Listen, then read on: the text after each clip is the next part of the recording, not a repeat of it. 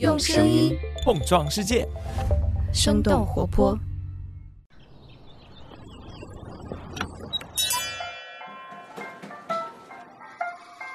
您的生动早咖啡好了，请慢用。嗨，早上好呀！今天是二零二二年七月一号，星期五。这里是已经进入到七月的生动早咖啡，我是来自生动活泼的梦一，几条商业科技轻解读，和你打开全新的一天。不知道你是否是抱着对工作的兴趣和热情开始自己的职业生涯的呢？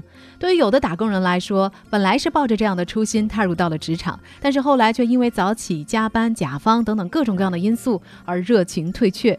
为什么我们会对工作失去兴趣？我们该如何保持对工作的热情呢？我们今天的清解读就与此相关。在这之前，先来听听我们的新节目推荐以及几条值得你关注的商业科技动态。嗨，我是生动活泼的制作人嘉勋。我们生活在一个飞速发展的世界，新鲜的事物正在以最快的速度被创造、被应用、被未经同意的塞进每个人的生命中。但这些新兴事物到底在如何改变我们？约会软件刷出了腱鞘炎，这么大规模全用机器，靠不靠谱？我们现在说的这种雾化式电子烟啊，它的竞品实际上你知道是什么？奶茶店。由生动活泼出品，声音特稿节目《跳进兔子洞》将讲述那些被科技浪潮淹没的个体故事。节目已经在各大音频平台上线，欢迎收听。首先，我们来关注一下 Boss 直聘和满帮集团。六月二十九号，Boss 直聘和满帮集团相继发布公告，表示从即日起恢复 Boss 直聘、运满满、货车帮的新用户注册。去年七月，国家互联网信息办公室开始对滴滴、Boss 直聘和满帮实施网络安全审查。审查期间，三家企业停止新用户的注册。目前，只有滴滴还没有公告安全审查的情况。根据财新的报道，被审查的三家企业都是平台型企业，而且都在二零二零年的六月在美国上市。下面来关注一下你的小零食辣条。六月二十七号的晚上，港交所的文件显示，第三次递交招股书的辣条食品公司卫龙通过了港交所上市聆讯。更新之后的招股书披露了卫龙去年的经营状况，其中他们的营收比前一年明显增长，但是净利润同比增幅不到百分之一。根据财新的分析，去年重要的原材料大豆油涨价，导致卫龙毛利率略有下降。此外，卫龙的销售费用率、管理费用率也都上涨很多，从而导致他们的净利润的增长并不明显。接下来关注一下国外，就在这个周一，耐克发布了他们第四季度和全财年的业绩报告。耐克的这份报告显示，他们的业绩是好于华尔街的预期，但是耐克的股价却在周二出现了大跌，收盘的时候跌幅接近百分之七，而这也使得耐克公司市值蒸发了一百二十亿美元，折合人民币大约是八百零五亿。根据财报显示，第四季度耐克大中华区的业务加速下滑，同比下降达到了百分之十九。耐克已经连续三个季度在中国市场出现了业绩下滑的情况了。最后来关注一下加密货币对冲基金三箭资本。最近，根据《华尔街日报》等多家媒体的报道，三箭资本被法院勒令清算。根据财富杂志的报道，三箭资本所管理的加密货币的规模在最高峰的时候达到了一百八十亿美元。他们一直是以高杠杆的方式进行投资。根据归信人的分析，此前 Luna 价格崩盘之后，很多机构不愿意再向三箭资本借出资金，并且要求他追加保证金。此前购买了三箭理财产品的机构也在要求赎回资金，但是三箭资本账面上并没有足够的资金。多个大型的加密货币借贷平台都可能受到这一次三箭资本清盘的影响。以上就是值得你关注的几条商业科技动态，别走开，我们马上和你一起来聊聊对工作的热情该如何保持呢？嗨，你好呀，我是梦一，很高兴在这里和大家分享一个消息。由生动活泼和辉瑞中国联合制作播出的节目《f i z e r Express》第三季已经播出了。这一周，《f i z e r Express》与科技早知道串台，邀请来自辉瑞制药的疫苗专家，探讨在新冠当中迅速崛起的技术平台 mRNA 它的前世今生和未来前景。这期节目听完，或许你就会不难理解，为什么像马斯克这样的科技狂人，在去年就会发出生物科技的未来属于 mRNA 这样的。重磅发言了，当然也欢迎大家继续关注《Pfizer Express》第三季持续更新的其他节目，一起来探索不可思议的医药科学。好了，以上就是今天的早咖啡小动态，下面继续我们的轻解读。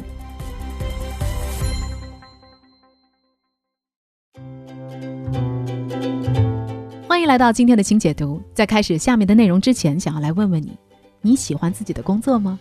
近些年来，已经有越来越多的打工人开始以兴趣、自我价值为目的去工作了。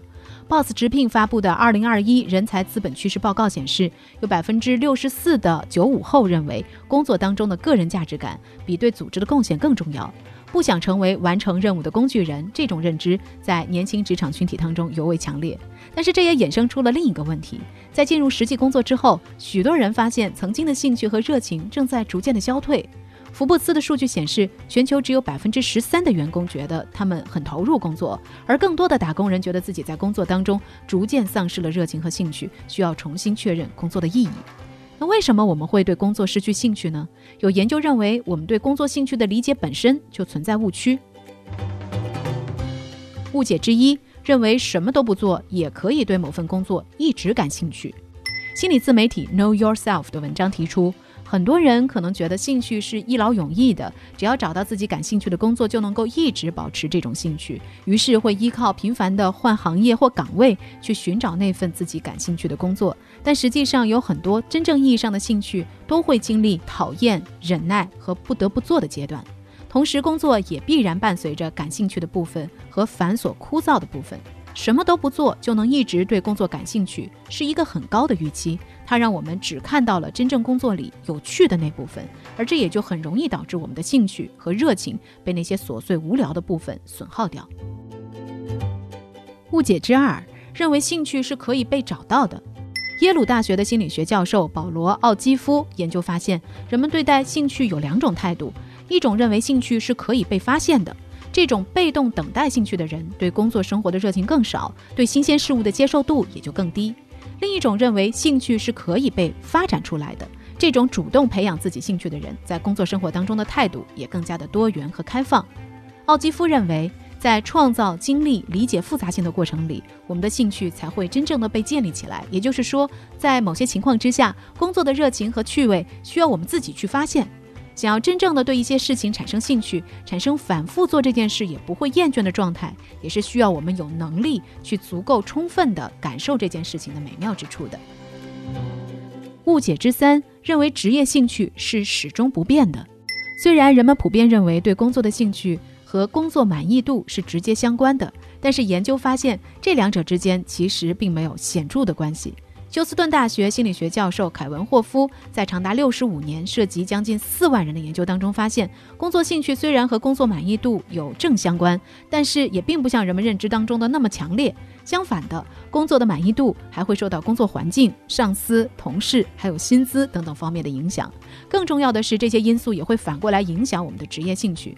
职业兴趣也并不是刻在 DNA 里、终身不变的东西，而是会随着时间、环境的变化而变化。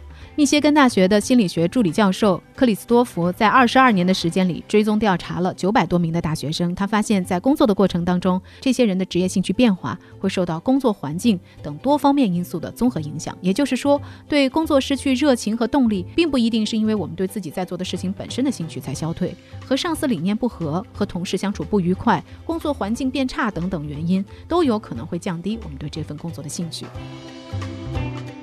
那想要保持对工作的热情和兴趣，我们能够做些什么呢？方法之一，为自己创造良好的小环境。工作环境不仅会对职业兴趣产生影响，也会潜移默化地塑造着我们的一言一行。商业哲学家吉米·罗恩提出了密友五次元的理论，也就是说，一个人的水平是他最常接触的五个人的平均值。心理学当中也普遍认为，人们在社会交流的时候。会相互无意识地模仿同伴的一些动作、表情和行为方式，因此我们可以更加注重为自己营造一个良好的小环境。这个环境不仅仅包括了我们所在的团队、每天协作的同事、最常聊天聚餐的朋友，也包括了我们最常摄入信息的信息源。比如说，如果你想要在工作当中产生更多的创意，那么或许你可以主动和爱好丰富、思维活跃的同事和朋友多多交流等等。方法之二，管理自己的预期。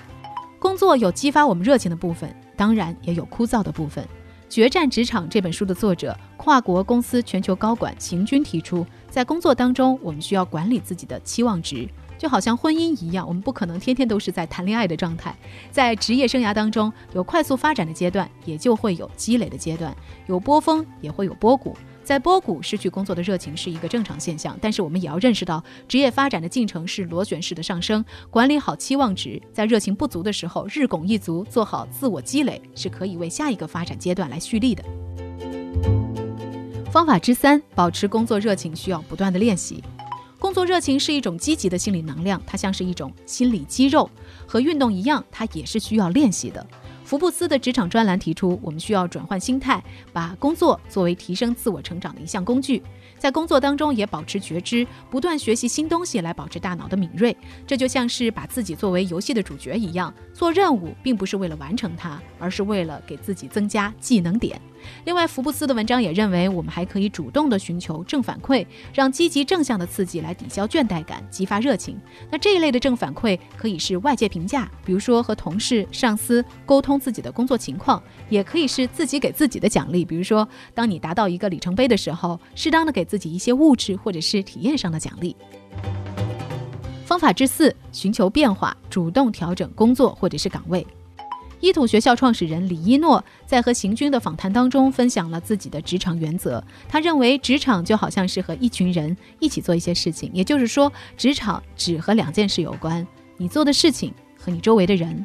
在对工作缺乏热情的时候，可以想想到底是因为事情还是因为人。如果是因为事情的话，那是否可以换一件事情呢？如果是因为人的话，有没有可能找到更加欣赏的人来共事呢？秦军也认为，人都需要一点刺激，长时间的一成不变会使得工作热情消退。因此，在职场当中，可以去不断的寻找让自己更能够获得价值感的事情。比如说，人和事都无法满足我们的需求，那我们就可以进一步的来寻求变化，比如说调整岗位，或者是争取新的工作内容。那聊到这儿了，也想来问问你，你对自己的工作觉得还有热情吗？你在用什么样的方式来保持自己的工作热情呢？欢迎你在我们的评论区和我们一块儿来聊聊。同时，今天周五我们也还是想要和大家一起来分享一些留言。在上周三自动贩卖机的节目当中，我们的听众孟磊 P 加说，每年秋天在苏州会出现大闸蟹自动贩卖机出售还活着的大闸蟹。他的这条留言一出，引发了大家的围观，大家都比较好奇大闸蟹自动贩卖机会是一种怎样的存在。